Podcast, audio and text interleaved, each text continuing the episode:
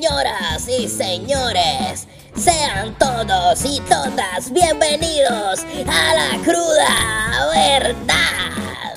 La cruda verdad. La cruda verdad. Saludos mi gente y bienvenidos a otro episodio más de La Cruda Verdad. Mi nombre es Omar Vázquez, me acompañan los otros dos integrantes de Trifulca Media, Ale y Geraldo. Y en el día de hoy tenemos un invitado muy especial. Este colega podcastero, boricua, igual que nosotros, es uno de los tipos que tiene el podcast más duro de diálogo con Otero. Él, sin duda alguna, hace negocio, el tipo es multifacético, el tipo es una máquina de trabajo, una máquina de hacer dinero, pero también es un conocedor de las cosas sociales. Así que, sin más preámbulo, Luis Otero, ¿cómo estás? Saludos a todos ustedes, muchachos. Siempre, hermano, es súper cool estar aquí con todos ustedes. Eh, ustedes son familia, así que vamos a darle con las dos manos. Me alegra verlos ustedes Coño, parece que hayan pasado, pasado un largo tiempo, pero han sido solamente dos o tres meses, pero todo el mundo, todo el mundo está haciendo la de ellos, tú sabes, estamos viviendo tiempos eh, bien interesantes, muy interesantes, de verdad. ¿Y, y, quién diría, Luis, que, que hablábamos de lucha libre y ahora hace par de meses y de momento Trifulca Wrestling Media se convirtió en Trifulca Media y entonces ahora hablamos de todo un poco. Es que, es que mira, yo creo que eh, y esto, esto, es bien, esto es un crecimiento bien natural, orgánico, como lo quieran llamar hoy día. Eh, yo digo que cuando tú abres la oportunidad de un podcast, un ejemplo, en mi podcast, yo pues dialogo con las personas sobre sus vidas, sus carreras, etcétera. Eh, a veces tocamos los temas políticos, a veces no, pero siempre tengo un buen diálogo. Y yo sé, para mí, en mi caso, es bien importante, era bien importante tener yo ese espacio para poder tener diálogo, porque lamentablemente durante los momentos que estamos viviendo, yo creo que en los pasados cinco años han sido muy, muy cruciales en eso. Eh, el ser humano ha dejado de dialogar debido a, pues, a, la ideología política, religiosa, etcétera.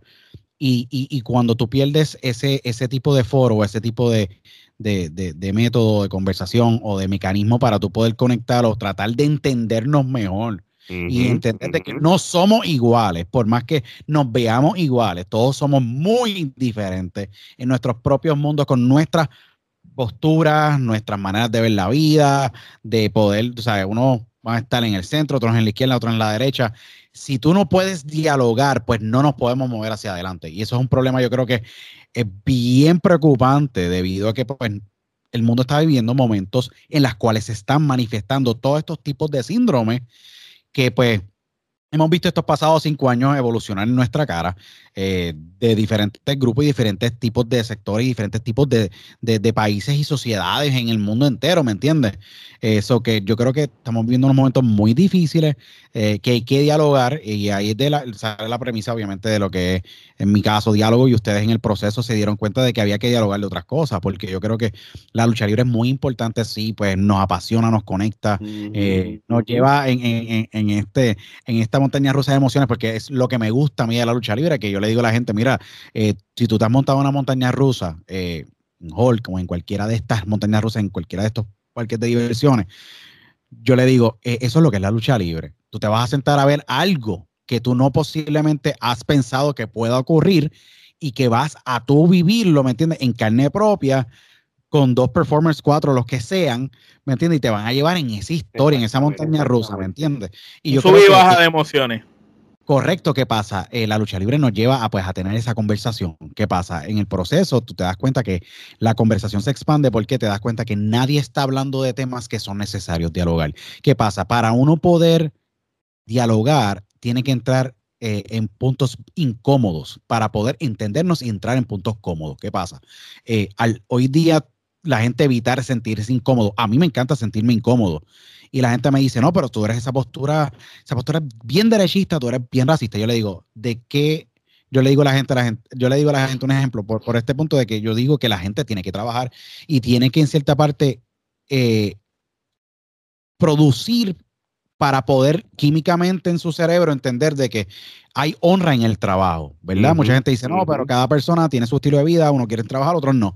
Eh, pues mira, yo no encuentro que, es malo trabajar y no encuentro que es racista tampoco trabajar, eso que creo que eh, hay que sentirnos incómodos tocando esos temas y poder entender las posturas porque tenemos más en común de lo que mucha más gente piensa. Tú sabes, tú dices, no, mira, eh, este tipo es de izquierda, este tipo de derecha, pero tienen hijos, les gusta el béisbol, beben medallas o beben cualquier tipo de cerveza. Tú sabes, we have a lot of things in common. Y yo creo que la evolución de Trifulca a poder tocar estos temas, creo que abre la brecha a, un cargo mucho más alto de responsabilidad como plataforma. De, porque creo que la plataforma ha sido bien importante para poder entrar en estas conversaciones interesantes en la lucha libre, pero ahora poder entendernos mejor y poder tratar de entrar en estas conversaciones que posiblemente serán incómodas eh, y posiblemente Omar, Geraldo y tú, Alex, podemos diferir, pero es necesario tener ese diálogo para que la gente diga, coño, estos tipos no se llevan posiblemente los cuatro bien, eh, porque mira, yo no he hablado con Omar desde la última vez que hablamos y lo digo aquí, tú sabes, Geraldo, y todos tenemos nuestras vidas, estos tipos tienen esposas, hijos, etcétera, tienen sus carreras, ¿qué pasa? Pero hay que hablar y, y dialogar y estos diálogos son importantes porque si no tenemos esto, que yo creo que esta es la última arma que existe para poder aquí suavizar la cosa porque estamos llegando a niveles muy, muy altos de intensidad, estrés, a niveles sociales, a niveles overall totales, que lo sentimos. Tú lo sales cuando tú sales de esa puerta que, like. La atmósfera está cargada. sí, ¿no? ¿Qué pasa? Yo creo que o se dialoga y entramos en estas, estos puntos de incomodidad, porque para. We gotta get very uncomfortable y nosotros arriesgarnos a sentirnos incómodos para en el proceso, pues si nos sentimos incómodos y nos sentimos más incómodos, pues entender el punto de cómo nos vamos a poder entender mejor y tú no entender cómo navegar estas aguas que hoy día son muy difíciles, pero es súper cool ver la, la, evolución de la trifulca. No, no, gracias, de verdad que sí. Y especialmente el tema que vamos a hablar hoy, Omar, dile ahí. Muchísimas gracias, ¿verdad? Eh, por haber dicho todas esas palabras. Eh, básicamente nosotros hemos tratado de seguir incluyendo pasiones y cosas que nos gustan a nosotros en la misma trifulca. La receta, y, vamos a tocar posiblemente un tema muy serio hoy durante el día de, hoy en esta edición. Eh, la verdad, porque obviamente así el título de, de este podcast lo dice, es eh, las recetas bien duras de la trifulca, de claro. Eh, yo creo que, que, de verdad para nosotros, eh, y lo digo yo hablando por, por, los hombres, pero y para las damas allá afuera también, que yo sé que hay muchas que las, lo siguen, pues es cool porque yo creo que nos suaviza un poco el, estrés de que voy a comer mañana. que yo creo que... la, sabes que puedes cocinar el otro día. Sí, no, es súper cool de verdad. Y yo creo que ese fue, yo dije, diantre, esto yo creo que fue una de las mejores cosas que ha hecho la plataforma.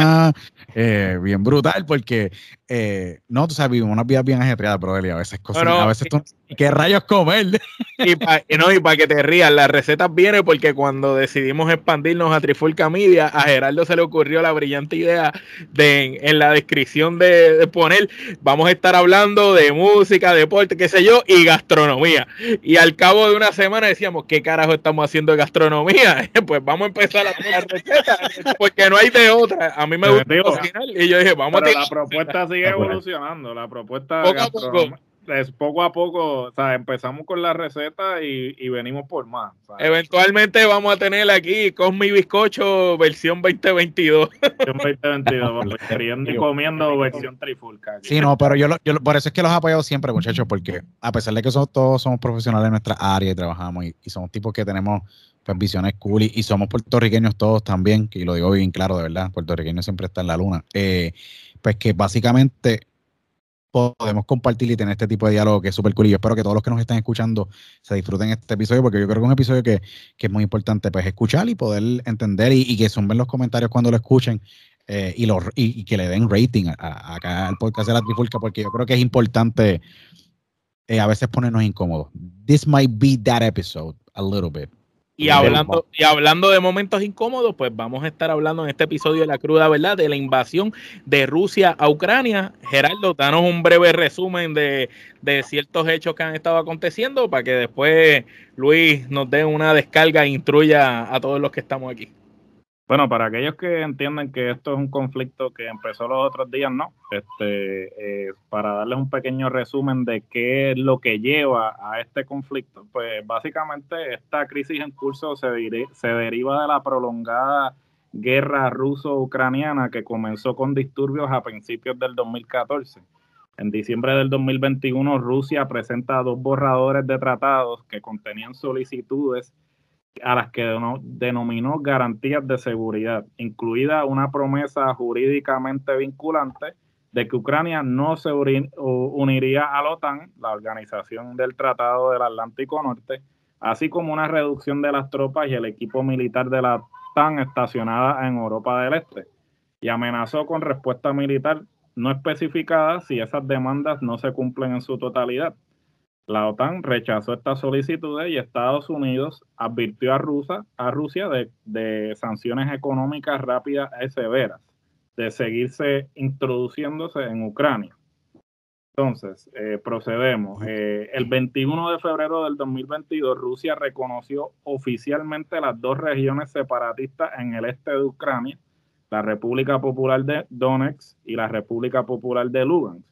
Básicamente, estas son dos regiones en el este de Ucrania que este, siempre han abogado por eh, volver a ser parte de Rusia, a lo que Ucrania, pues eh, de alguna forma u otra, este, eh, no está de acuerdo porque no quieren perder parte de su terreno. Entonces, este, el 24 de febrero del 2022, entonces Rusia lanza una invasión a gran escala a Ucrania, una de sus vecinos del suroeste informes declaran la mayor operación de guerra convencional en Europa desde la Segunda Guerra Mundial.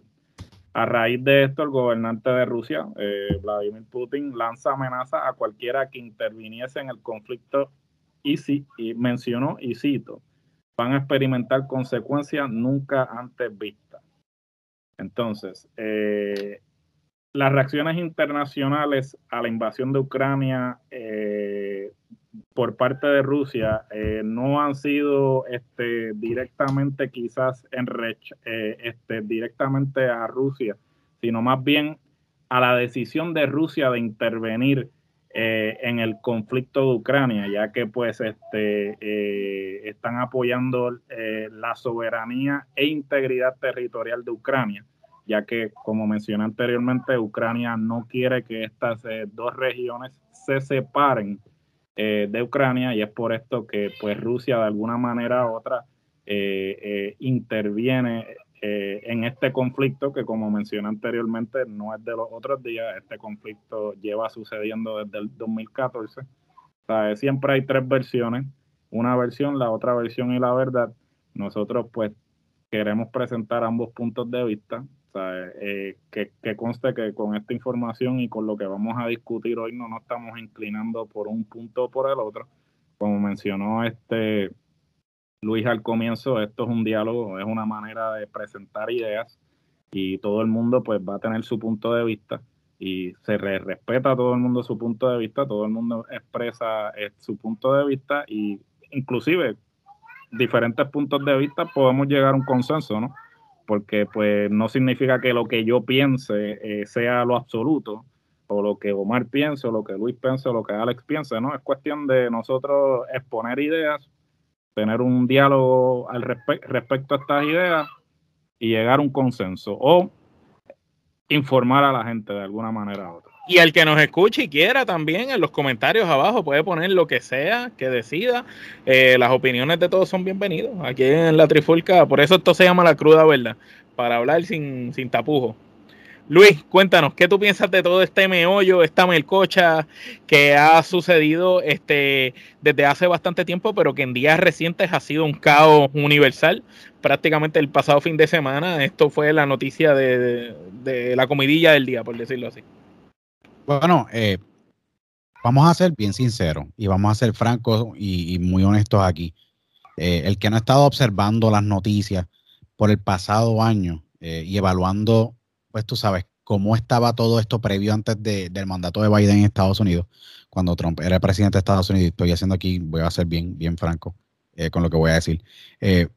pues ya Rusia había hecho estas movidas en el año, todo empieza en 2013. Noviembre de 2013, noviembre 2013 es el punto donde la cosa empieza como que pues a, desestabilizarse. El presidente de Ucrania en aquel entonces era un prorruso, Víctor eh, Yanukovych, y él suspendió la firma del acuerdo de asociar a Ucrania con la Unión Europea. Eso fue prevista para el 29 de noviembre, la suspendió. ¿Entiendes? A causa de eso, eh, ya que Rusia le estaba presionando a él y le ofrecía pues las partidas económicas, reducción del precio del gas eh, y se cataliza en Ucrania un, en ese momento un descontento overall en toda la, toda la población del oeste del país. Esto es muy importante entenderlo, ¿ok? Y el 24 de noviembre de ese año, eh, miles de ucranianos, vamos a ver claro, se manifiestan en la, en contra el gobierno allí de, de, de, Yanukovych en la Plaza Independencia en Kiev, ¿ok? En la, en, la, en, la, la, capital. Luego de eso, en febrero de 2014, las fuerzas de seguridad ucranianas, ¿ok? Matan 100 personas en unas protestas. ¿Ok? Visualicen esto si eres puertorriqueño. Tú eres un manifestante eh, y tú, obviamente, pues eh, tienes a, a, Ricky se queda por un año más, un ejemplo, lo, como poniéndolo a lo que Ricky a lo que sucedió. con lo que sucedió, ¿ok? Eh, y se queda por un año más, después de unas protestas masivas. Y que en vez de tirarle gas lacrimógeno a la gente, hubieran matado 100 civiles. Sí, es una. Visualízalo en esa perspectiva. Sumamente grave en repercusiones, no tan solo de la, de, la, de la ciudadanía, te perdió la fe, te perdió todo debido a que ya tú, o sea, ya tú eres un enemigo del pueblo. Es como que, tú sabes, es, tú representas los intereses, o sea, tú, si no, tú representas, ya tú cruzaste la línea moral, eh, tocaste muchas, muchas fibras que tú nunca deberías ni, y ni haber tocado. ¿Me entiendes? ¿Qué pasa? Cuando eso ocurre, la indignación popular y la brutal represión eh, y fuerza que obviamente utilizó Yankovic, pues lleva pues, a las situaciones de estabilizarse, mientras en, en Simferopol, que básicamente es la capital de, la península de Ucrania de, de Crimea, Ahí que ocurre lo de Crimea. Los militantes prorrusos se enfrentan a los partidarios de la unidad de Ucrania y al mismo tiempo otros militares rusos camuflajeados con agentes de espionaje de allá de Rusia, o se metieron en Crimea hicieron y forzaron un anexo inmediato con Rusia. Eso que se metió allí a la fuerza en Crimea. ¿Qué pasa? Ya tú tuviste una confrontación con tu ejército y el país de Ucrania. un mes después, no casi un mes después, el 17 de marzo del 2014 se celebra un referéndum en Crimea, donde se metió, se metió Rusia, ¿ok? Y Ucrania, esto era un territorio de Ucrania, ¿me entiendes? Y se mete Rusia y en medio de acusaciones de fraude en ese, referéndum, en ese referéndum, porque parece que la gente no quería anexarse con Rusia, pero como se metieron a la fuerza, ¿me entiendes? Había un fraude allí que parece que ocurrió en este aparente referéndum en Crimea, vence la anexión a Rusia, a Rusia por más de 97% de los votos. Dos días después, Putin firmó la incorporación de la península de Ucrania, ¿me entiendes?, a su territorio de Crimea. Okay, let's be honest. Él anexa a Crimea, ¿ok? Eh, en esos momentos, eh, y aquello se formó, o sea, la comunidad internacional no reconoció la anexión. O sea, que ya tú tienes la Unión Internacional, la OTAN, eh, en contra. en contra completamente, primero. Segundo, tú tienes que no te reconocen esa anexión, ya que tú te metiste ahí a la fuerza.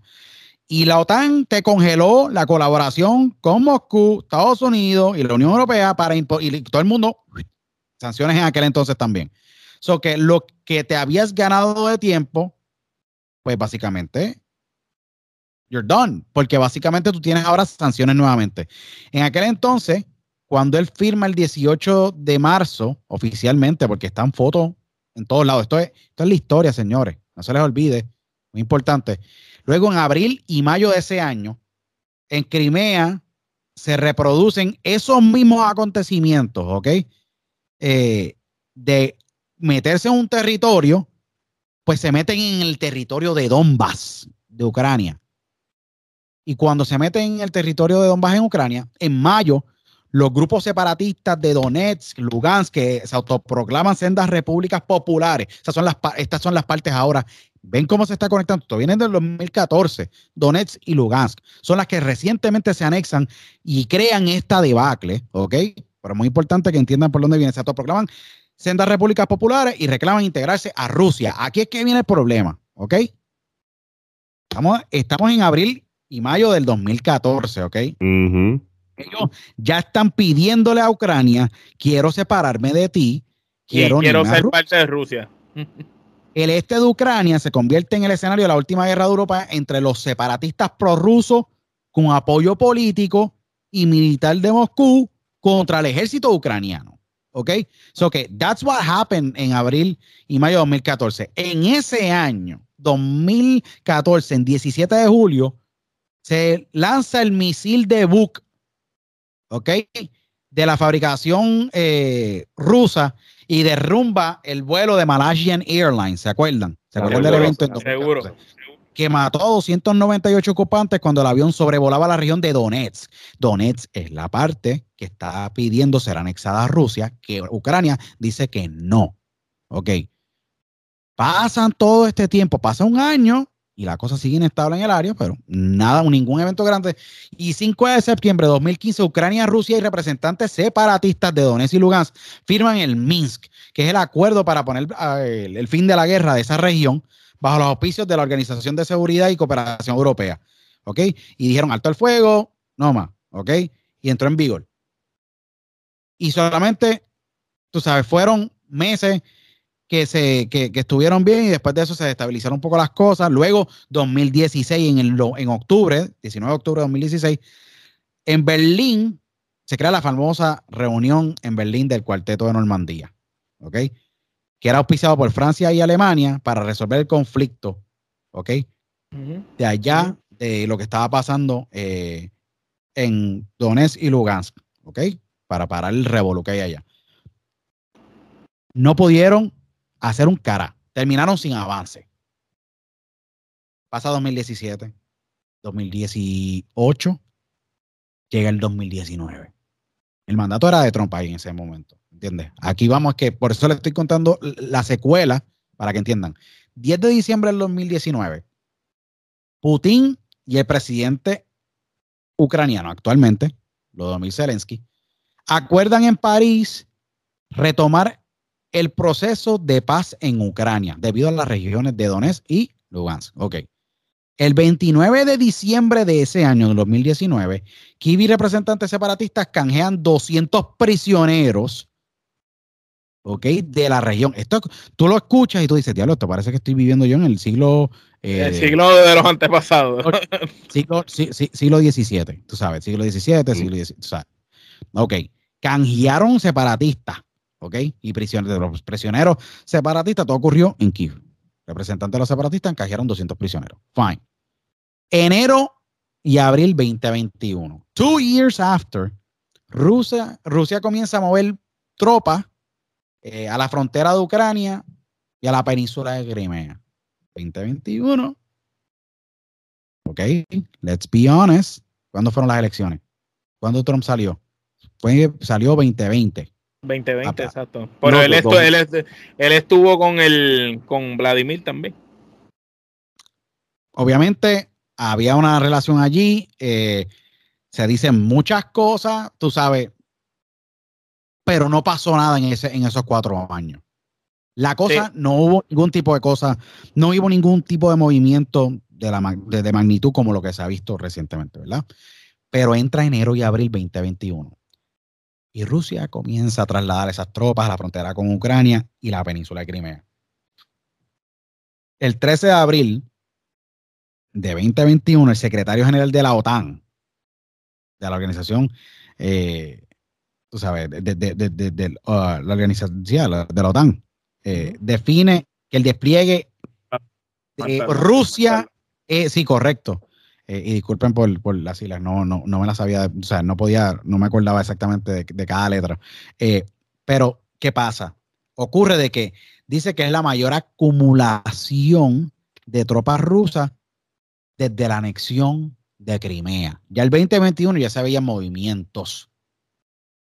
¿Qué pasa? La comunicación, la política internacional de Estados Unidos y otros países, Estados Unidos no tiene toda la responsabilidad, aunque hay una gran responsabilidad. ¿Ok? Hay que, y hay que mirarlo, hay que mirar los hechos y lo que, lo- lo- las palabras que hizo un presidente y cómo lleva todo esto. ¿verdad? La postura que toma también. Sí, las posturas, he gotta do something. Cuando tiene un presidente que te dice, Mm. he gotta do something, you know, he got to move. I'm like, what are you saying? ¿Cómo tú vas a hacer una cosa por así? Tú Es no como que, tú, como que tú estás esperando que te, que te den la galleta para entonces empezar a actuar. you have to move, you know, like, ¿cómo, cómo, ¿Cómo tú vas a hacer una cosa así? Pero, anyway, llega 23 de agosto 2021 y hay 46 estados y organizaciones, entre ellas la OTAN, que firman en Kiev la plataforma de Crimea, que le exige al occidente, Rusia, si a Rusia la devolución de la península a Ucrania. Le dice, devuélveme a Crimea para atrás. ¿Ok? Firman en Kiev la plataforma de Crimea.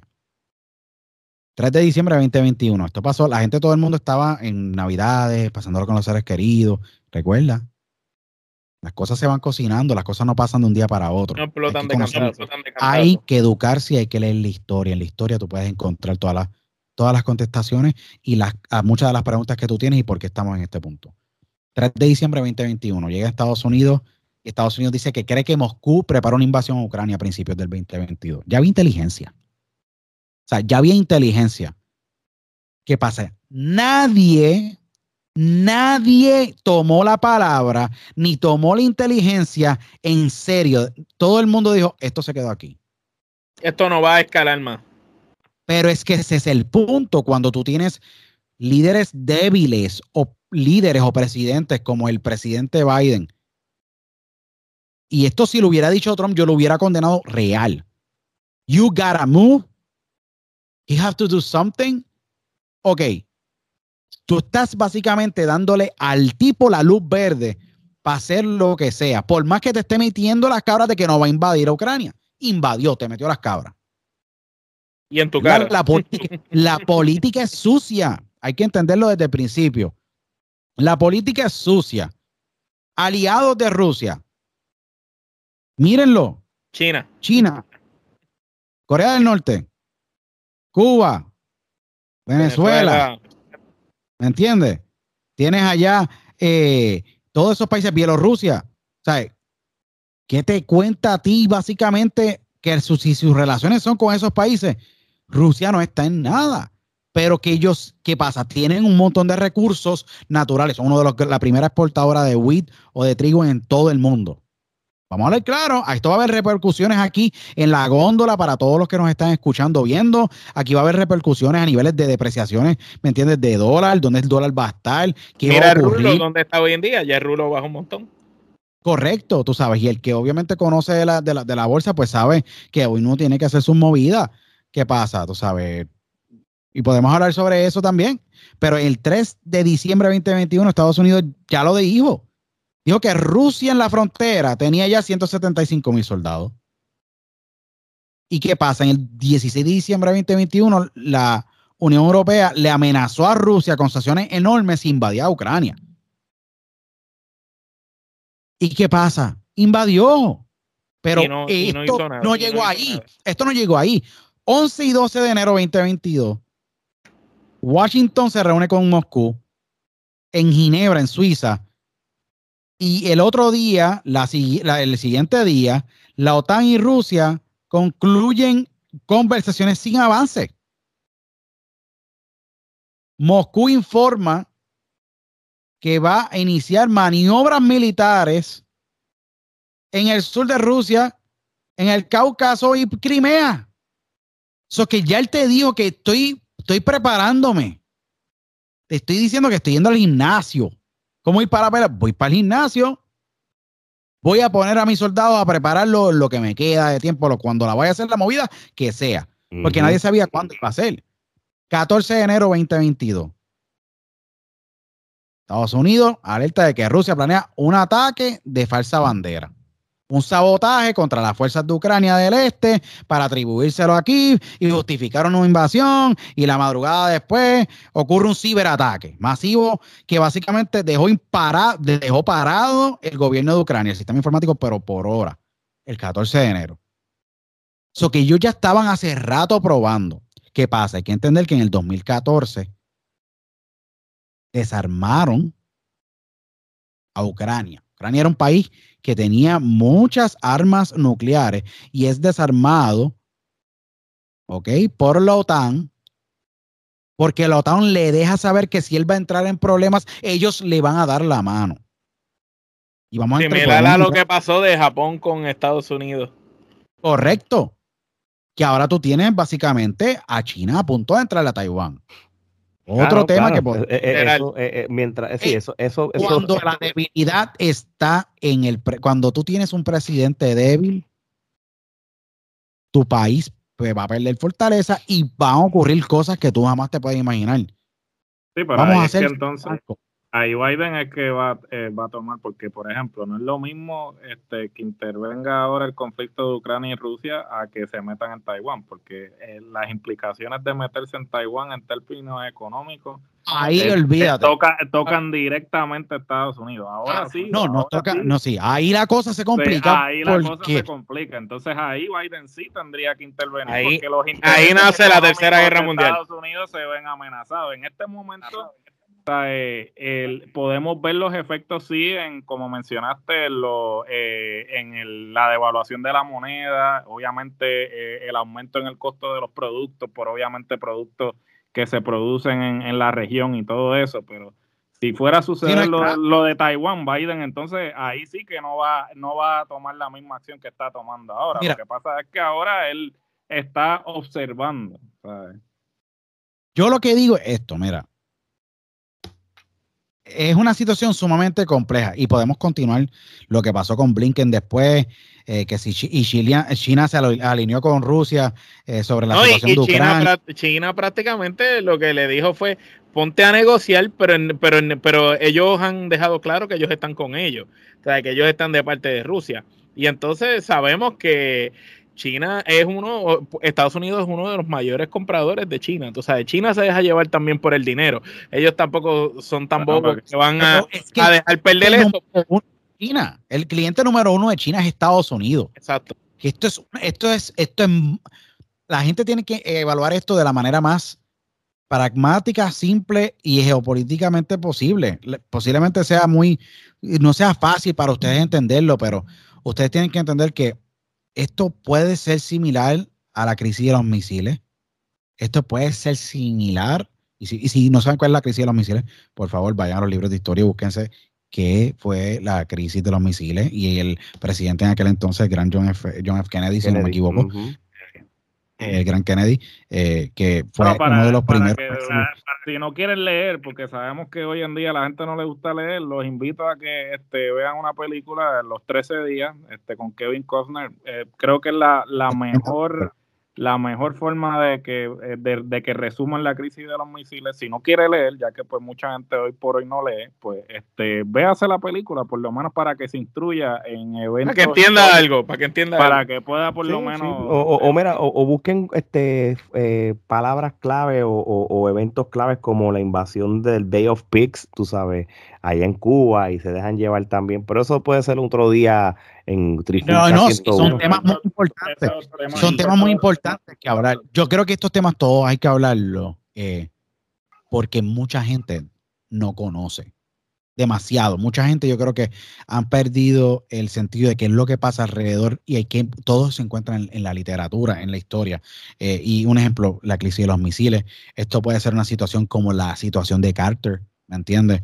Y la guerra, ¿me entiendes? En aquel, en aquel entonces, eh, la crisis del petróleo, que diga, eh, no fue guerra, la crisis del petróleo, eh, donde pues, o sea, los niveles inflacionarios más altos que ha, tenido Estados Unidos fue en ese periodo. Eso que es muy importante entender las implicaciones de cómo esto repercute. y les digo porque... No que si China le para la exportación a Estados Unidos no, correcto. Y yo, y yo un ejemplo, mi, en mi área de trabajo, que son negocios internacionales, eh, distribución eh, y comercialización de materias primas y químicos.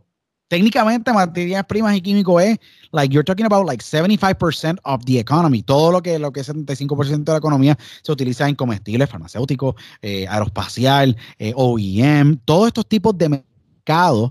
¿Y qué pasa? Tú tienes a Rusia que quieran o no, Rusia es productor de acrilatos y monómeros, un químico que se utiliza muchísimo para hacer pintura y adhesivo. Todo lo que tenga una pega tiene monómero, tiene un adhesivo, tiene espesantes, tiene un sinnúmero de materias primas. Rusia produce mucho de eso. tienes trigo, tienes gas, petróleo, tienes un sinnúmero de otros recursos que son sumamente vitales. Por más que el mundo se quiera ir eléctrico, no tenemos infraestructura actualmente para poder trabajar eso. ¿Qué pasa? Al entrar Estados Unidos en una situación tan inestable y el mundo completo en una situación tan inestable, donde técnicamente estamos al, al borde de una guerra nuclear, señores. Yo no lo estoy, yo no quiero, y lo digo con mucha franqueza y mucha honestidad. Yo lo que digo es esto. Putin está en una situación sumamente aislada. Él, si ustedes quieren entender por qué él actúa y es como es, tienen que entender la historia de Putin. Putin es un, es un, ¿sabes? Es un, es un, es un presidente que tiene tenido una vida sumamente eh, dura, es un tipo sumamente frío. Eh, no, tuvo afecto de sus padres nunca, pasó de hogar en hogar. Pero, sí, vamos a ser bien sinceros. Eh, Putin nació de padre, sus padres se, lo, se lo llevaron, él nació en Leningrad, en Rusia, que es hoy día San Petersburgo. fue el más pequeño de tres. Eh, sus papás se los, se los dieron eh, y se los se lo, se lo, entregaron a un matrimonio. Eh, lo mandaron a un boarding school, no tuvo o sea, afecto, es un tipo sumamente frío. Su carrera técnicamente política empezó en 1990, pero Putin... Estuvo en la KGB. Estuvo, estuvo, en 1975, él entró a la KGB, ¿me entiendes? Y entró a, eh, en el área de Octa, Leningrad, ¿me entiendes? En Rusia. A, Estratega. y lo digo, sí, no, es que ese es el detalle. Este tipo fue un espía. Espía y este estratega. él está, él, él, lo que es la política, el juego político, él lo domina a su perfección. Y muy importante también entender y, y tener esto muy, muy claro. Eh, Putin tiene un grado de... Eh, él es abogado. O sea, la gente no sabe, Putin es abogado. Putin estudió en la Universidad de San Petersburgo y hizo también un PhD en la San Petersburg Mining Institute, ¿me entiendes? El tipo es un abogado, ¿me entiendes? No, y no lo estoy enalteciendo ni nada, estoy diciendo que el tipo, pues... Eh, o sea, que bruto no es, que, que, bruto no, no se ha preparado, se ha preparado y pues eso pues es, una, eso es bien peligroso. ¿Sabes? Estamos hablando de que es un tipo educado, un tipo que pues eh, sabe de estrategia y, tiene la opera sobre sí, opera bajo, bajo miedo que hace la voz del osito de, de Paddington. o sea, tú me entiendes. sea, Tú tienes un tipo como Putin eh, que tiene pues las credenciales y tiene de, por el otro lado al presidente de Ucrania que, que era un actor un cómico, un cómico. Sí, así le hizo la voz del osito Paddington. Entonces, pues también uno tiene que, que, tomar en consideración pues que esta inestabilidad que este, eh, está teniendo Ucrania eh, eh, viene, también de la corrupción también porque pues esto es algo la mafia rusa también. ha, habido inestabilidad interna en Ucrania que realmente si lo podemos hacer podemos ver paralelos con lo que sucedió finalmente con la Unión Soviética no porque pues de alguna manera u otra pues la gente tiene a veces este, pajas mentales o sueños mojados de que pues Estados Unidos tuvo que ver con la debacle de la Unión Soviética cuando realmente la Unión Soviética eh, colapsó desde adentro. Porque como dicen por ahí, este, el que mucho abarca poco aprieta. Y era un modelo que era insostenible para la cantidad de países que en ese momento pertenecían. O sea, el modelo comunista realmente en teoría es precioso, pero en la práctica nunca ha sido implementado este, eh, correctamente porque no es, factible. O sea, la naturaleza humana este, entra en juego cuando tratas de implementar el comunismo y nunca va a ser implementado de la manera correcta porque eh, como, como seres humanos no vamos a... O tú puedes en teoría decir muchas cosas, pero no eh, cuando lo llevas a la práctica es muy diferente. Por eso es que pues eh, la mayoría de los regímenes comunistas siempre han desembocado en dictadura, porque es la única manera que tú puedes implementar un modelo comunista ¿sabes? bajo dictadura. Porque con el terror. Democrática, democráticamente, pues, ¿sabes? Y, y, y, me caerán chinches, ¿no? Me atacarán ahora, ¿no? ¿sabes? Eh, lo digo, o sea, realmente yo, yo, yo, soy, yo soy realista, o sea, yo soy realista, o sea, si por medio, si no es por medio de dictadura, tú no puedes implementar un régimen comunista, vamos a ser sinceros. Y el que me diga lo contrario, este, vuelvo y repito, tiene una paja mental, porque realmente ¿sabe? No, no es factible. No, La historia dice lo contrario. No es viable, ¿no? Sí, no y, no, y no es viable. Y es muy importante al que escuche, que esté viendo, y lo digo sin pelos en la lengua, y se lo digo, si usted es comunista o lo que sea, eh, piénselo dos veces, porque lo que le voy a decir es lo siguiente. Eh, el comunismo, eh, obviamente, opera en miedo, sencillo. Sembrar el terror, lo que está haciendo Putin.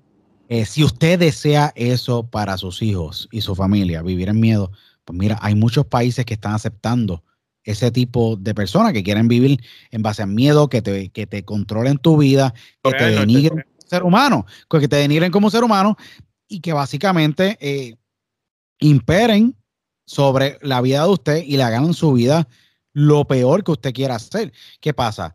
Eh, yo le digo a todas esas personas que operan el comunismo y que les encanta el comunismo o que apoyan el comunismo, eh, yo experimentenlo en carne propia. Me gustaría que si usted tiene la oportunidad, por favor, vaya a esos países, viva y luego si usted como quiera le gusta, pues mira, pues ya entendible, pues se le, gusta el comunismo. Hey, hay cosas que, hay cosas que, son para el César, para, César, para lo que es del César, ¿me entiendes? Eh, si te gusta el comunismo, coge el comunismo. Si te quiere la democracia, la busca la democracia. No, definitivo. Y, a mí me gusta la libertad y el capitalismo, ¿me entiendes? Real. ¿Sabes qué pasa? Eh, que, es lo que estamos, estamos viviendo momentos de que, pues, ¿sabes? tú tienes un ruler aquí. ¿sabes? Putin es un tipo, un ruler. Eh, que viene de estar trabajando con Boris Yeltsin, ¿me entiendes? Previo de eso, antes, él entra en la presidencia en el 99, ¿sabes? Cuando unexpectedly, tú sabes, Yeltsin renuncia eh, y bajo la constitución de Rusia, básicamente, Putin se convertía en el presidente de la, de la nación. Y hizo unas enmiendas y unas cosas para estar, ¿verdad? Hasta el 2036 eh, creo que va a estar. Correcto, sí, ¿no? ¿Qué pasa? Él entró a ese cargo sin él, eh, sin él buscar entrar a ese cargo. Putin en el 99 era súper joven. ¿Sabes? Técnica, no, y no era, y no era que era súper joven, pero porque parece que el tipo ha sido eterno, ¿me entiendes? Si lo comparas con, a veces vi, una comparación bien, bien chistosa. Siempre se, ve igual, se ve igual. De él y la Mona Lisa en cuestión de la, de la visión, pero eh, lo digo que eh, es un tipo que, que tiene una carrera bien extensa. O sea, va trabajando para el gobierno ruso. Eh, y es un tipo que pues eh, ha, hecho unas cosas impresionantes a niveles de que yo digo, este tipo ha puesto el mundo entero, estamos al borde de, de, de, una, de unas situaciones bien delicadas. O sea, cuando tú tienes un tipo que está completamente aislado, un tipo solo, eh, tú sabes, se divorció hace muchos años, tiene dos hijas, no ve a sus hijas, o sea, tiene relación técnicamente con sus hijas, un tipo que ha dicho públicamente que sus mejores amigos son sus perros, ¿me entiendes? Que es lo que, sea, tú tienes un tipo que no, que en el 2018 le preguntaron si hubiera una catástrofe nuclear y él tuviera que usar eh, armas nucleares, si lo haría o no lo haría. Y él mencionó que siempre que él entienda que Rusia puede correr peligro y si está en sus manos, pues él está dispuesto. O sea, estamos hablando también de un tipo que el patriotismo que él siente hacia Rusia es sumamente alto, que el tipo está dispuesto a morir por Rusia. Literal. Pero viene, de esa mentalidad, él viene de la, él fue parte de la KGB, viene de lo que es el, el la, construcción de la Unión Soviética, que era el patriotismo a, a toda... A gran escala, a gran escala. Sí, era como que pues tú, tú eres producto del Estado, o sea, tú, tú vives para el Estado, ¿no? Porque esa era la mentalidad en todos los aspectos. Pero lo más que asusta esta situación no solo es él, es que él es un gran líder, pero entonces si a eso le sumas China, siendo la potencia que es en el mundo y lo que produce para el resto del mundo, especialmente para Estados Unidos y nosotros en Puerto Rico lo consumimos también. Entonces también tú tienes a alguien como el de Corea del Norte, que el tipo tan reciente como este fin de semana estaba eh, eh, probando misiles y armas. Tú sabes que ese tipo siempre le han dicho, mira, no bregues con eso y él no le importa. Bueno, que es un tipo que está desajustado y realmente es un él, está pues, no, tiene las credenciales para estar en el puesto, simplemente pues democráticamente pues este, está en ese puesto porque pues... Es este, sucesión, el abuelo. Eh, sí, por eso, o sea, él no tiene ningún tipo de credencial para estar en ese puesto, o sea, es un tipo egocéntrico que realmente pues eh, entiende, o sea, toda su vida le han hecho creer que el mundo gira en torno a él y pues él actúa de esa forma, las personas egocéntricas tienden a actuar de esa forma sin ningún respeto eh, hacia, hacia, el, hacia el resto. Entonces, ciertamente, pues ahora mismo pues nos vemos en una situación, mira, la realidad es que este, eh, todos los conflictos eh, se reducen al dinero. China actualmente fuera el dueño del mundo si tuviera la materia prima. La mano de obra la tiene. La, la, mano de obra, este, China. Y la gente.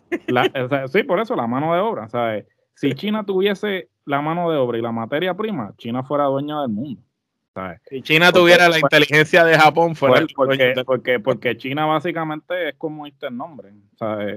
O sea, en nombre ellos son la República Comunista de, China, pero en, en, práctica son capitalistas. Son más capitalistas que, Estados Unidos. Le gusta más Estados Unidos. eso realmente el que se come el cuento de que China es comunista, está en un viaje también. Eso es otro viaje, porque o sea, China en práctica es más capitalista que, que, el mismo Adam Smith.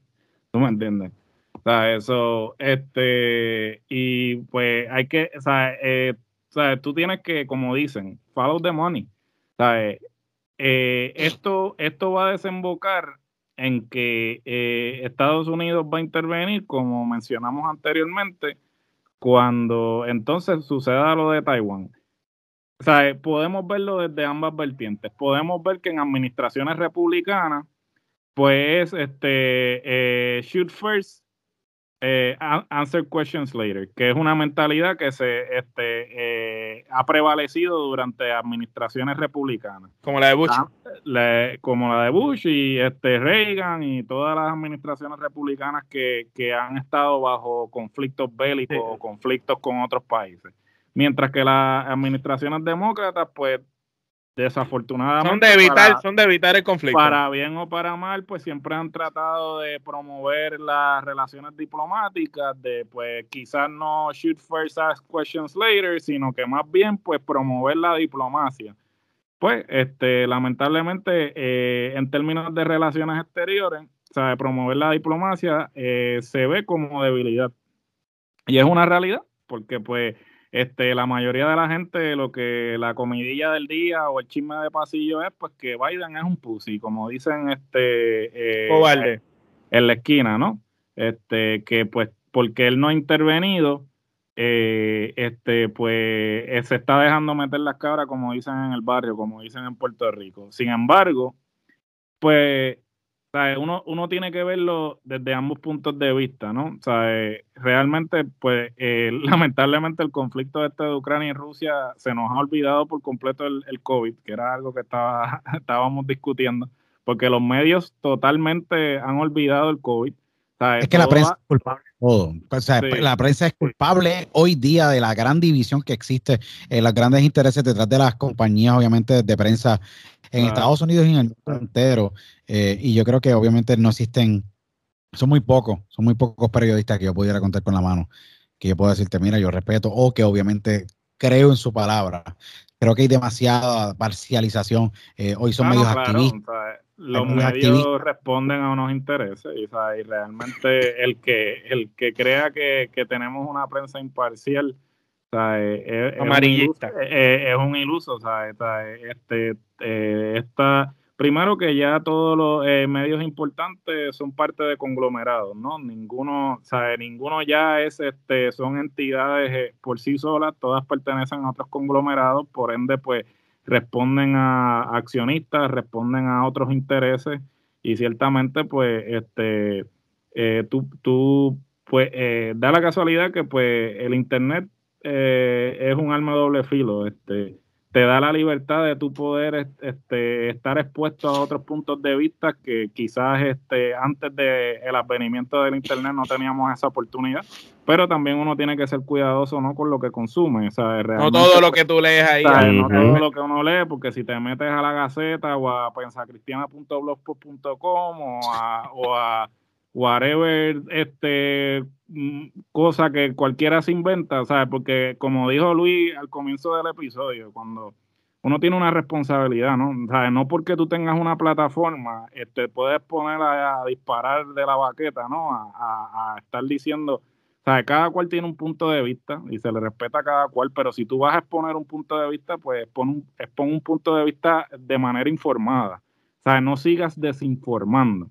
No ¿sabes? repitas lo que has escuchado. ¿Sabes? Sí, no seas como reja al matadero, porque ¿sabes? realmente eso es lo que actualmente eh, prevalece en las redes sociales, que para bien o para mal es lo que este, la gente consume, porque realmente si tú te pones a ver ahora, hasta los mismos medios este, que en algún momento eh, menospreciaron las redes sociales, ahora viven de las redes sociales porque los periódicos tradicionales, este, los canales de noticias tradicionales, Ya realmente, si tú te pones a, a- a dividir el, el consumo eh, de en qué plataformas las personas están consumiendo estos medios, ¿sabes? yo me atrevo a apostar que el 75% eh, del consumo es a través de, de las redes sociales, para bien o para mal, porque pues este podemos irnos en ese eh, En esa brecha estamos en ese, en ese laberinto de, de las cuestiones éticas que hay detrás de, de las redes sociales, ¿no? Con la controversia esta que hay con Apple y Facebook actualmente, que las nuevas medidas de seguridad de Apple, pues este, de alguna manera u otra amenazan eh, a Facebook en términos de cómo ellos este, eh, pues se ganan su dinero, ¿no? ¿Sabes? Porque pues realmente pues Facebook vive de, de, de los, de los somos- anuncios. Es que esto es un pues. capital. No, y esto es una de las cosas que yo creo que, que yo creo que es muy interesante los puntos que, que tú traes y usted y estamos trayendo aquí, porque viene de, de la situación de, de- de la manera en que se opera en Rusia. Like, o sea, en Rusia se opera de que, o sea, en China tú tienes un internet allá diferente que te controlan tu información, allá en Rusia de manera similar. En Corea ni lo hay para la gente. Sí, no, por eso, ¿qué pasa? Like, y, y, y, y podemos hablar y, y podemos traer un evento que puede traer que, que de, de- de lucha libre que ocurrió ya en Corea, o sea, en Corea del Norte. Todo Ahora, el mundo sabe esa ahora. historia. ¿Qué pasa? La manera en que la gente actuaba ante esta lucha, eh, con un ejemplo, Ric Flair, que se enfrentó en ese, en ese evento, pues, ¿qué pasa? Tú tenías el feedback de ellos y decían, nunca habían visto algo así. ¿Qué pasa? Es sumamente preocupante que tú me limites mi información o la información al mundo entero, porque ahí es que está el problema y ahí es donde, donde yo tengo problemas grandemente y lo, y lo digo abiertamente, donde eh, Zuckerberg y todos estos grandes eh, o sea, dueños de plataformas o fundadores de plataformas, eh, los Jack Dorsey, etcétera, eh, o sea, tú no me puedes filtrar a mí. O sea, yo soy un tipo, un ejemplo, que tengo mi cabeza en un buen sitio, entiendo yo, ¿me entiendes? Igual todos los que estamos en esta conversación y los que nuestra audiencia, ¿me entiendes? Sin insultar a nadie, entiendo que muchos de nosotros y la gran mayoría somos inteligentes y podemos entender qué, qué es verdad y qué es no, y si no, pues mira, tenemos que pues indagar más en nuestro cerebro y buscar más en el source, y ahí es que viene y tú educas una buena sociedad. Cuando la, tú le haces un challenge a la sociedad, mira, yo, te, yo no te voy a filtrar a ti la información, pero está en ti que tú investigues allí. Y ahí es que se prueba el nivel de, de, de, De capacidad. Y capacidad mental.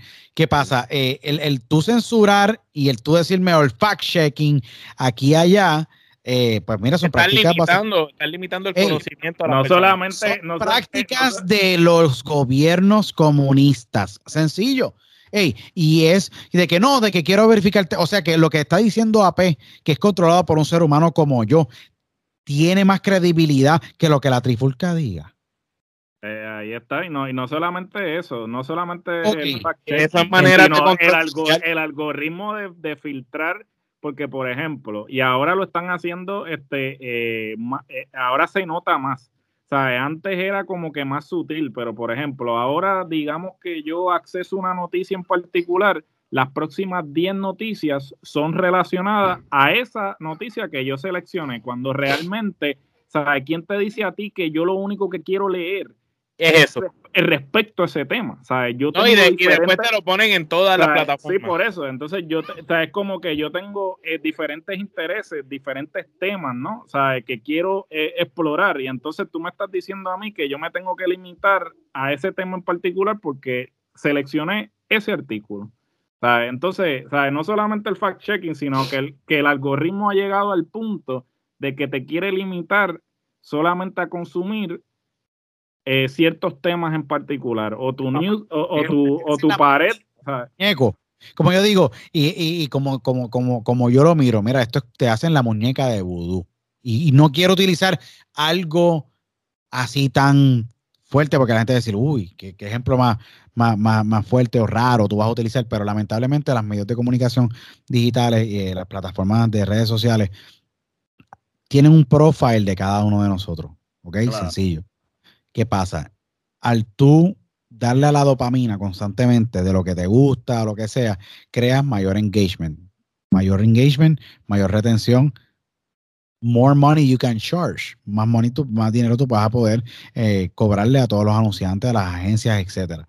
Porque recuerda, el negocio, cuando el producto es gratis, tú eres el producto. Sencillo.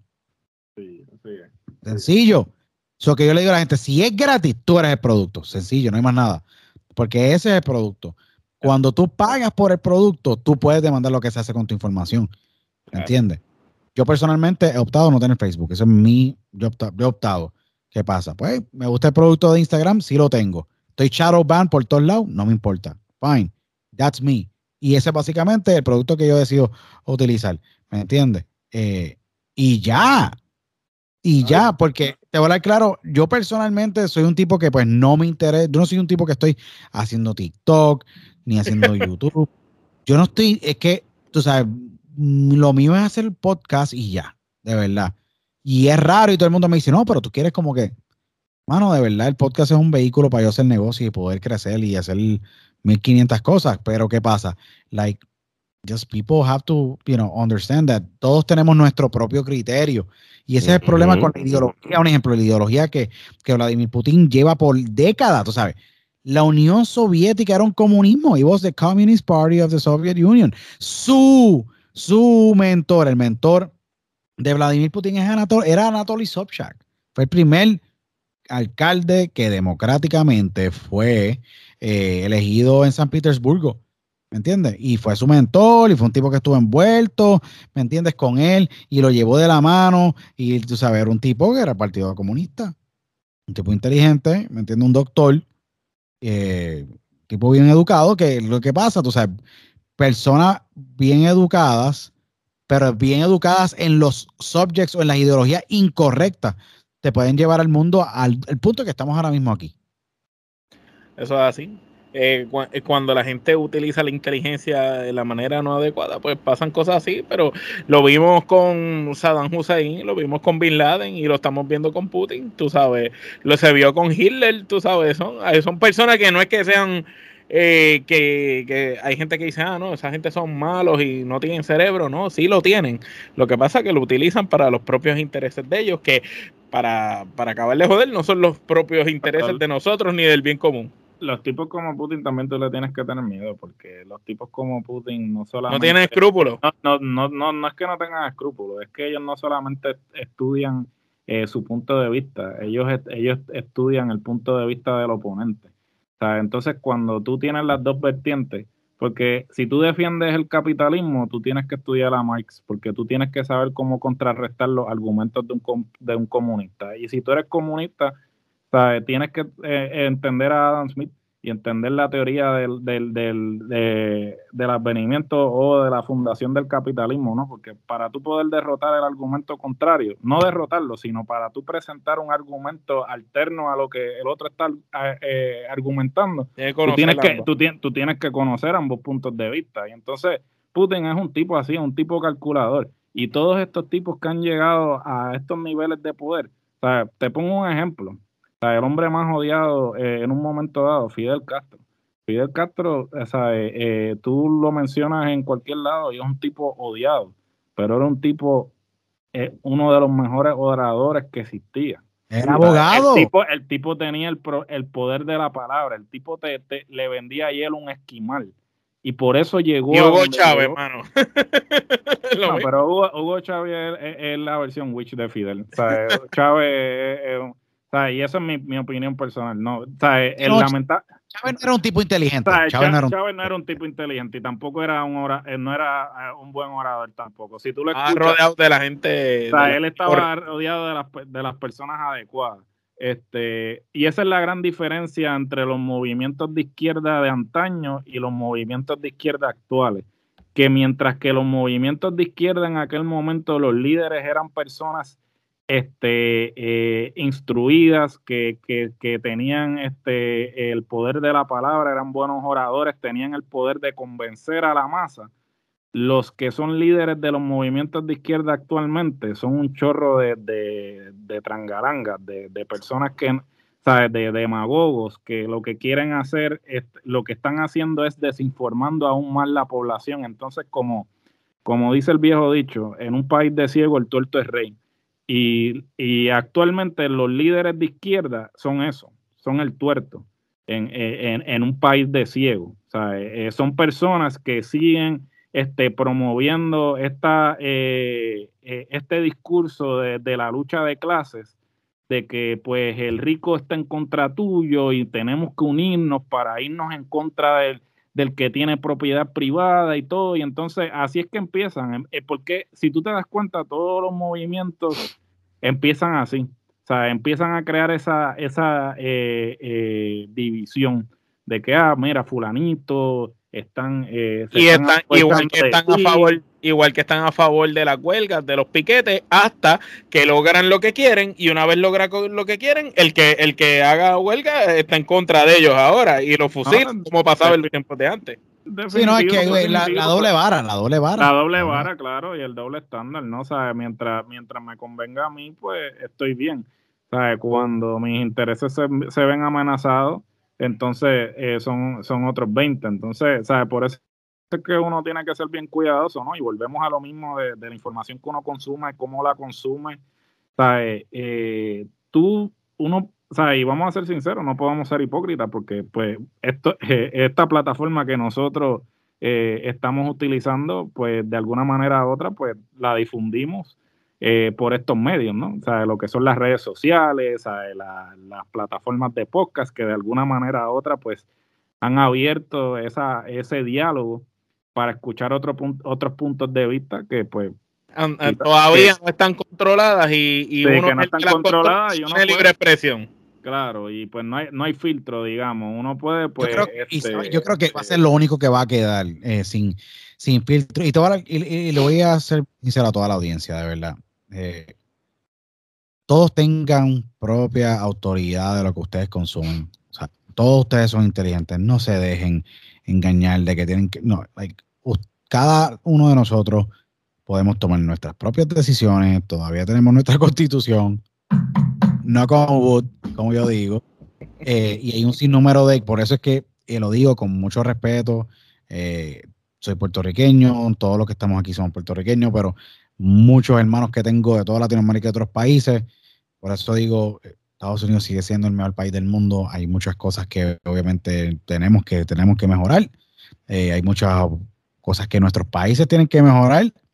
No son los perfectos, eh, ya que pues la política es sucia, señores, siempre tenga eso claro.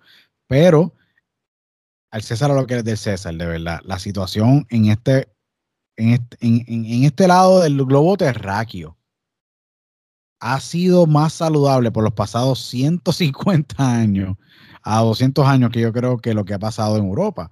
Y hay que entender de que somos bendecidos de estar en este lado. Eh, Hoy día nadie se salva, so que hay que vivirlo day by day.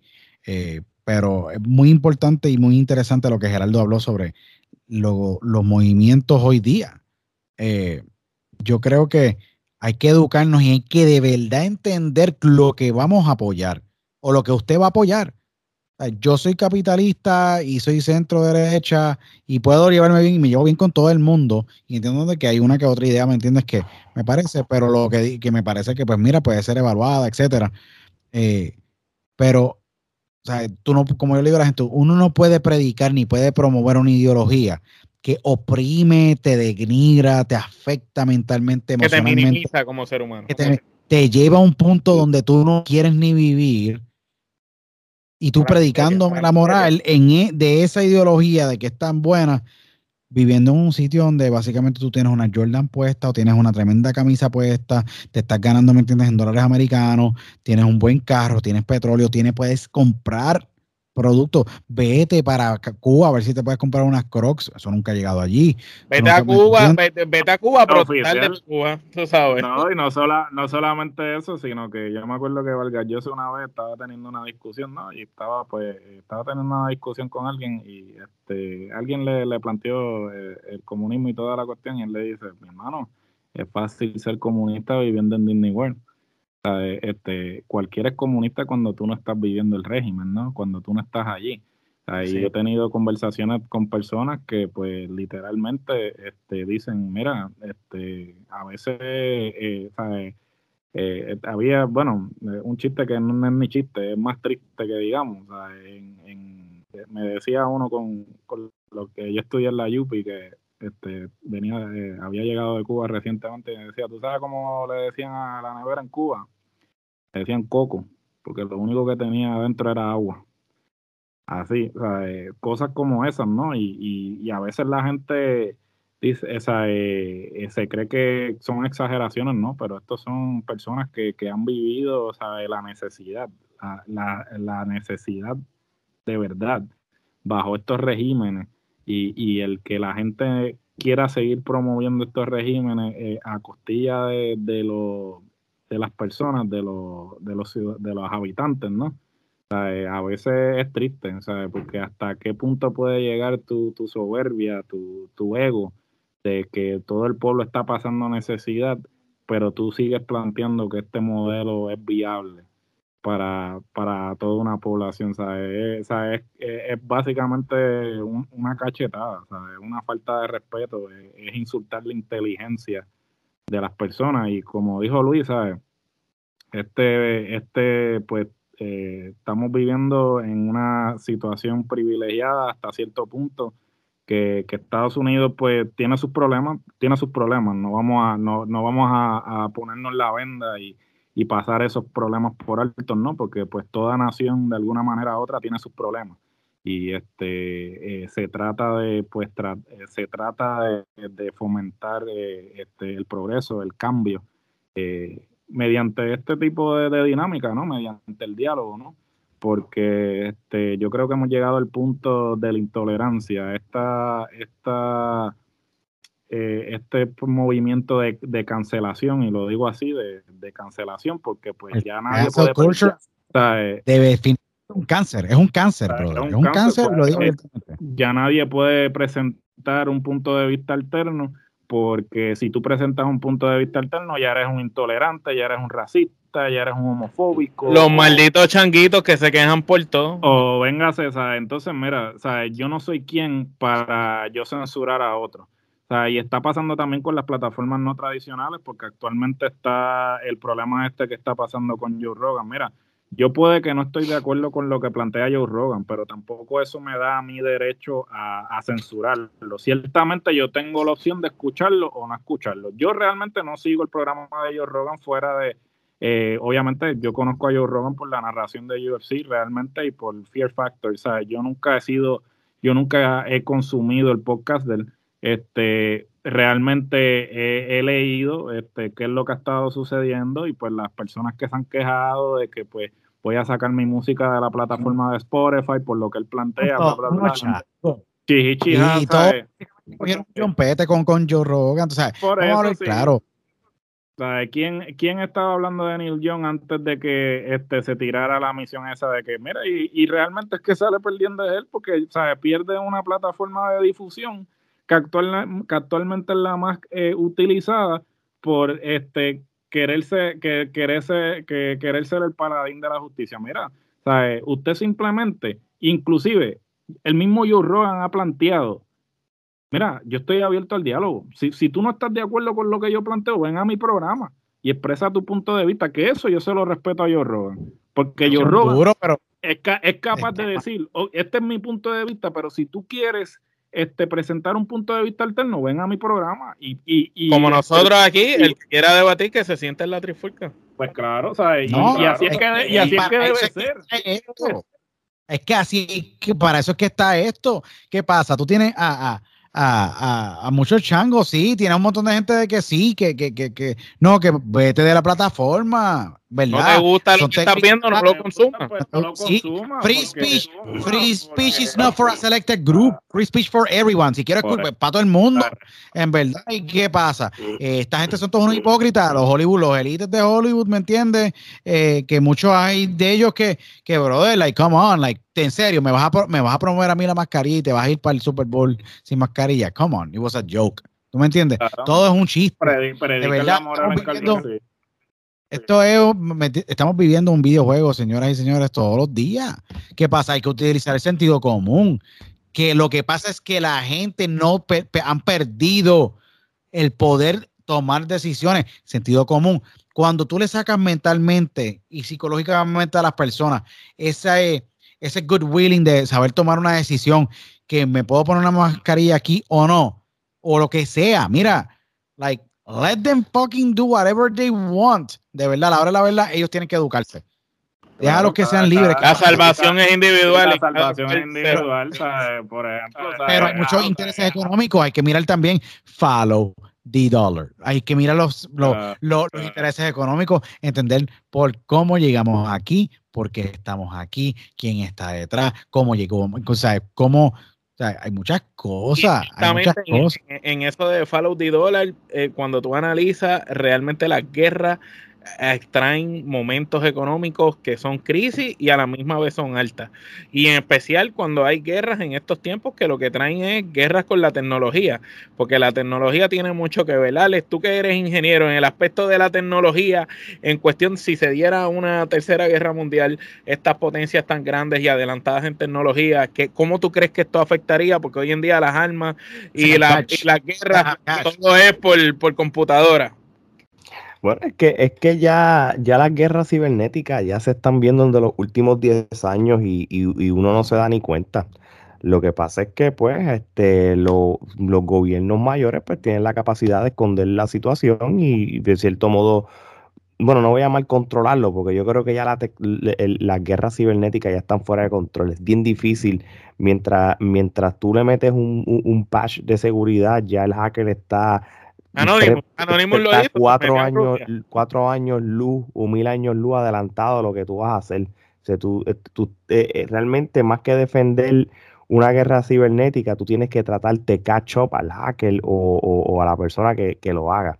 Este, pero si nos vamos desde el punto de vista de, de, de guerra cibernética gigante, pues claro, o sea, obviamente una tercera guerra mundial va a pasar dos cosas.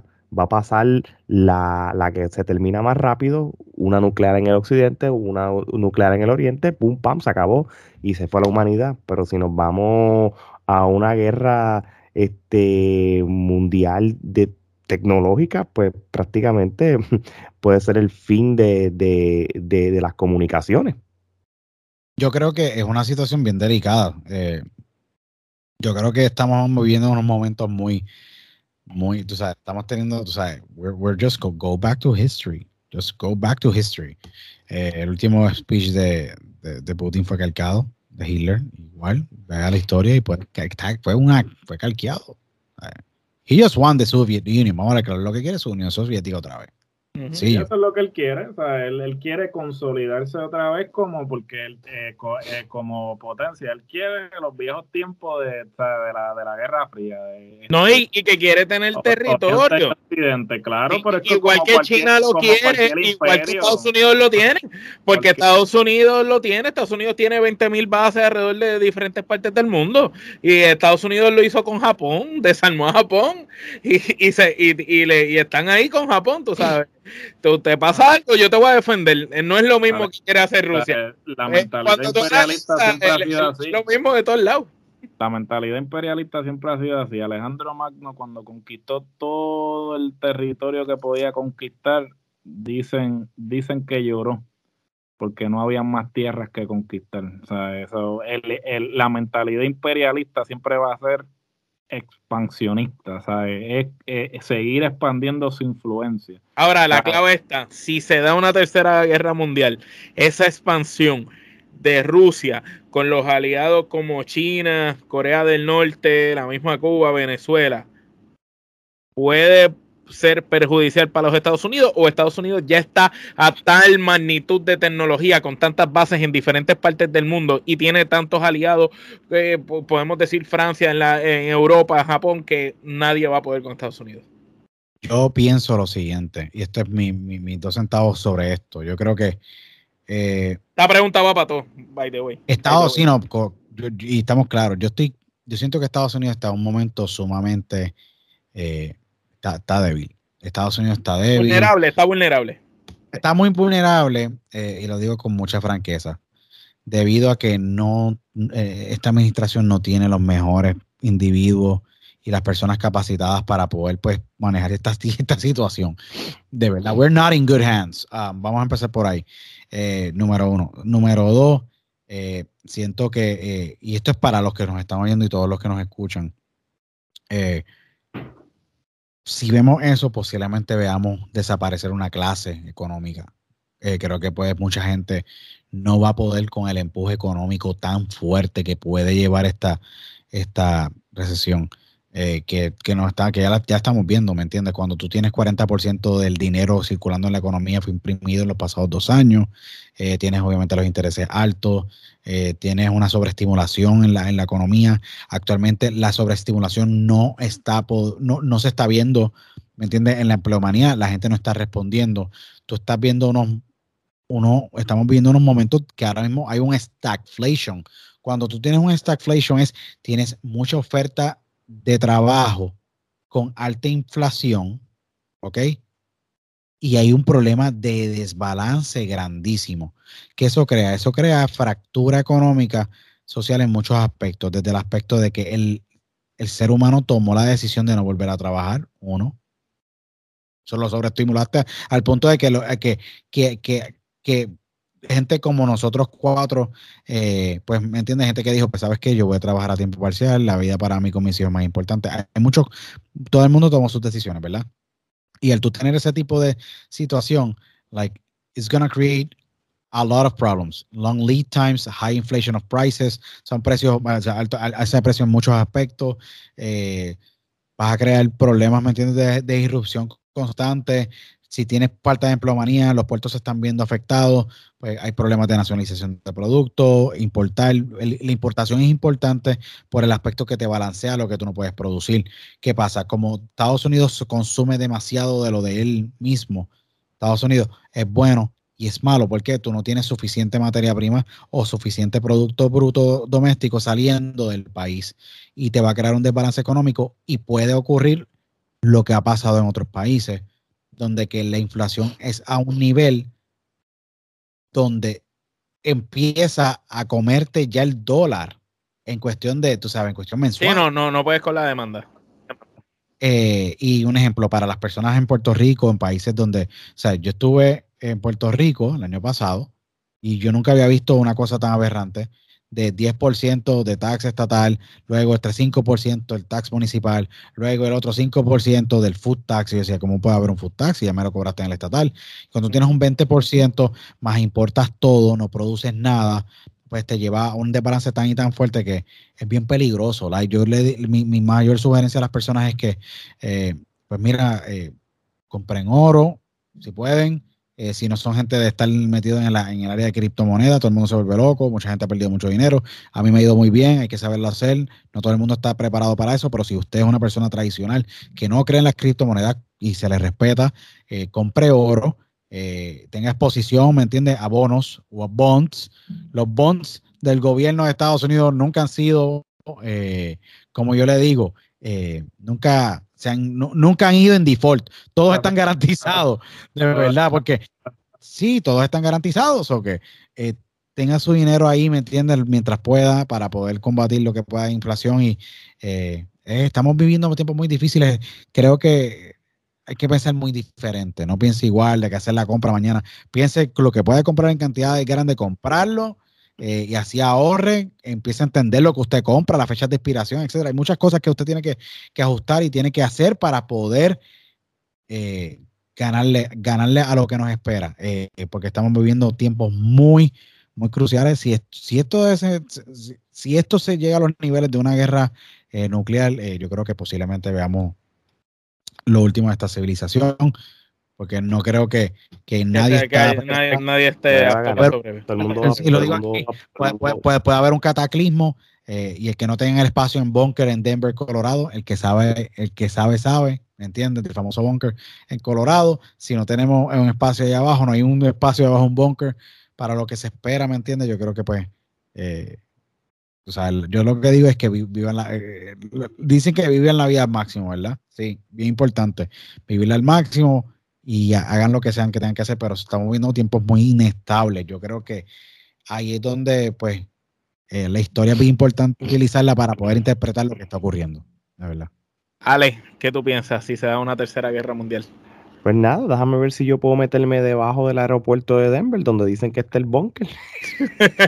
Para sobrevivir o tener chance, aunque sea. Yo creo que yo estoy de acuerdo con varios puntos de Luis sobre los Estados Unidos, si, si son débiles en estos momentos o, o- cómo, el, cómo eh, Estados Unidos como superpotencia no lo está demostrando. Y esto es posiblemente hasta cierto sentido, este, sentido común. Este, Estados Unidos históricamente se proyectaba como la superpotencia, la número uno. ¿Y quién lo representaba? Pues el presidente de los Estados Unidos, de diferentes maneras. Esos presidentes de hace 50 o 60 años puede ser una persona que no sabía dirigir el país, pero tú no te dabas cuenta, brother, porque el, el- liderazgo y el carácter que demostraba era de manera tal de que, de que de- tenía el respeto de, de todo el mundo. Lamentablemente, pues en los últimos cuatrenios este, ha habido eh, ese sub y baja de lo, de lo que es el, el carácter de un presidente. Este, y entonces el, el- el Ha presidente... sido, yo diría que máximos extremos. Eh, eh, eh, porque Trump es un extremo muy, muy, muy fuerte y Biden es todo lo contrario. O sea, son extremos totalmente. Bueno, e- eso sería un buen ejemplo, un buen punto, tú sabes, este, vamos a ser realistas, Joe Biden es una persona que está súper vieja, este, es una persona que yo, yo no puedo predecir el futuro, pero yo me inclino a de que quizás no termine eh, el término o, o obviamente no va a hacer reelección. Y, Yo estoy de la- acuerdo. y la persona que, que va a seguir, la, la vicepresidenta, pues no va a ayudar tampoco, no, no va a cooperar con la causa realmente, este, y da pena porque ella tiene un buen resumen, y, y- pero una vez cogió este, este poder o esta posición, pues, pues, realmente pues, es todo lo contrario a lo que quizás el resumen le refleja. Y, y si esto es lo que nos espera en los próximos cuatro o ocho años, en este one-two position, pues entonces pues, Estados Unidos se va a ver súper, súper débil como país. Y ya muchos países lo saben.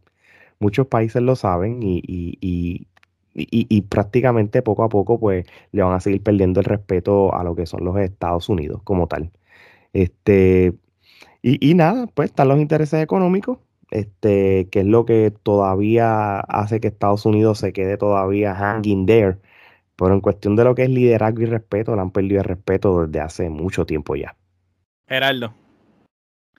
Bueno, yo voy a presentar mi punto de vista desde el coste humano. ¿no? Este, como bien saben, y si no lo he mencionado anteriormente, pues este, yo fui parte de las Fuerzas Armadas o en términos de este, los conflictos, pues eh, yo realmente pues no soy de la mentalidad de que este, shoot first, ask questions later. Este, ¿Por qué? Porque he visto cómo eh, los conflictos bélicos pues tienen un costo humano, ¿no?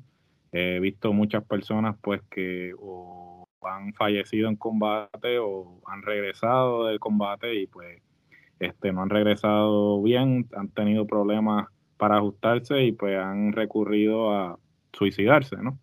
Lamentablemente este, esto es algo pues que este, mucha gente pues no discute, ¿no? Eh, tal vez hasta cierto punto es un tabú, ¿no?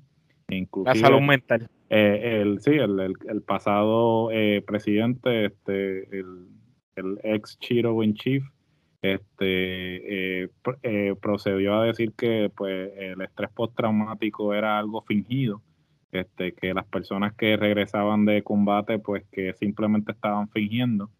eh, que se sentían, decían que nos faltaban el respeto a los veteranos cuando Kaepernick se arrodillaba durante el himno, pero no, no se sentían este que le faltaban el respeto cuando Trump hacía este tipo de declaraciones sobre los veteranos y el estrés postraumático, pero esos son otros 20. Eh, ciertamente desde ese punto de vista, eh, como dije anteriormente, yo no soy una persona que este, pues eh, soy partidario de entrar en conflicto como guapetón de barrio. Este, de, pues simplemente pues vamos a entrar para abrir camino y, y a Dios que reparta suerte. Sí, a Dios que reparta suerte, ¿no? Este, entiendo que sí, porque pues no voy a ser iluso y, y, definitivamente apoyo este, hasta cierto punto lo que Luis y Alex plantean en términos de que pues el resto del mundo pues tienen eh, este, una percepción de Estados Unidos de que pues Estados Unidos con el liderazgo actual este, se encuentra débil eh, en comparación eh, en el pasado. Estados Unidos también, este, volvemos a la historia. Estados Unidos, este, luego de la Segunda Guerra Mundial, pues Estados Unidos este, eh, sale airoso de la Segunda Guerra Mundial, no solamente por la victoria, sino por cómo salió económicamente, ¿no? Sí, porque se, y, se convirtió también en, la en el policía del mundo, haciendo el, el, papel protagónico en, simplemente ser el, el, el key de ganar a Hitler y de ganar a Japón. No, no solamente eso, sino el factor económico, ¿no? hay que tomar en consideración que eh, la moneda de las transacciones internacionales sigue siendo el dólar. Eh, este puede pasar lo que puede pasar, pero mientras las transacciones internacionales se sigan haciendo con el dólar, pues este el, el, dólar va a mantener cierto este sitial en lo que es el, el mundo. Eh, hay que hay que evaluar realmente eh, si es eh, necesario del todo responder, eh, tener una respuesta de guerra, ¿no? yo entiendo que este, hay otros métodos que quizás no son inmediatos, pero este, pueden afectar los países, ¿no? Este, las sanciones económicas, este, el cortarle los recursos. Obviamente no es lo mismo que tú irte allí y mandar un, eh, un, montón de tropas. Y, volvemos al, al, costo humano. Acabamos de salir de 20 años en, en, en, el Medio Oriente, eh, tanto en Irak y en Afganistán. Salimos de esa guerra. ¿Y qué pasó cuando este, salieron de allí? ¿Sabes? Volvieron otra vez a ocupar.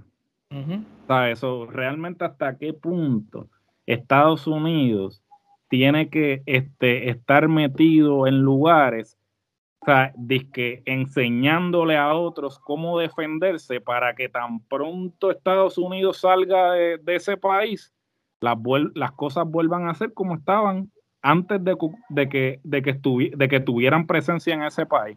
Control social.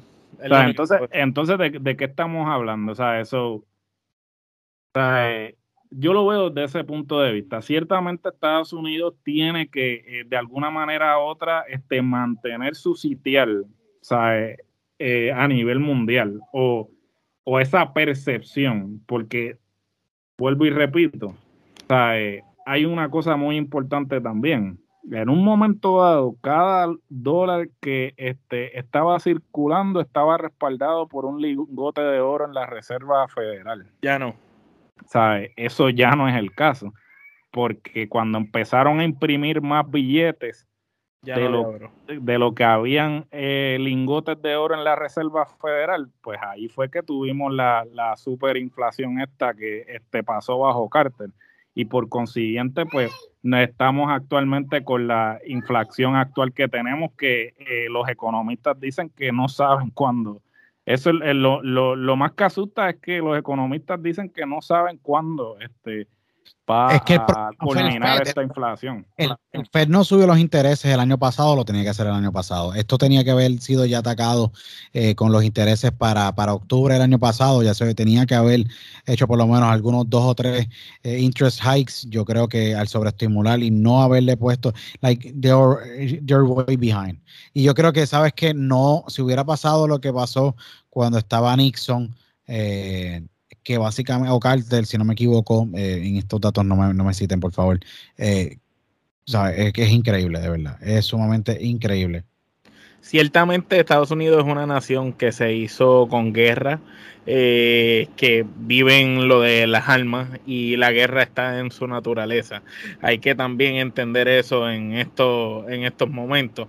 Eh, obviamente, siendo la potencia más grande del mundo, o la que ha sido considerada la número uno, no está luciendo de esa manera ante esta situación.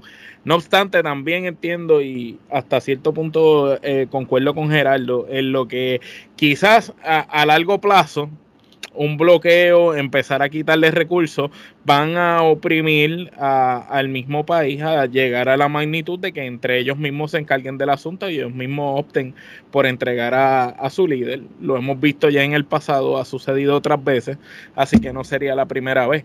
También nos ha tocado el tema de la mafia rusa, que esa gente también tiene que ver allí y esa gente tiene mucho poder que cuando lleguen los concilios y esa gente tome también su rienda, pues se sabrá también qué puede suceder. Son, son varias cosas que pueden suceder. Ciertamente, si una tercera guerra mundial ocurre, no va a ser beneficioso para nadie. Este, así que esperemos que no suceda.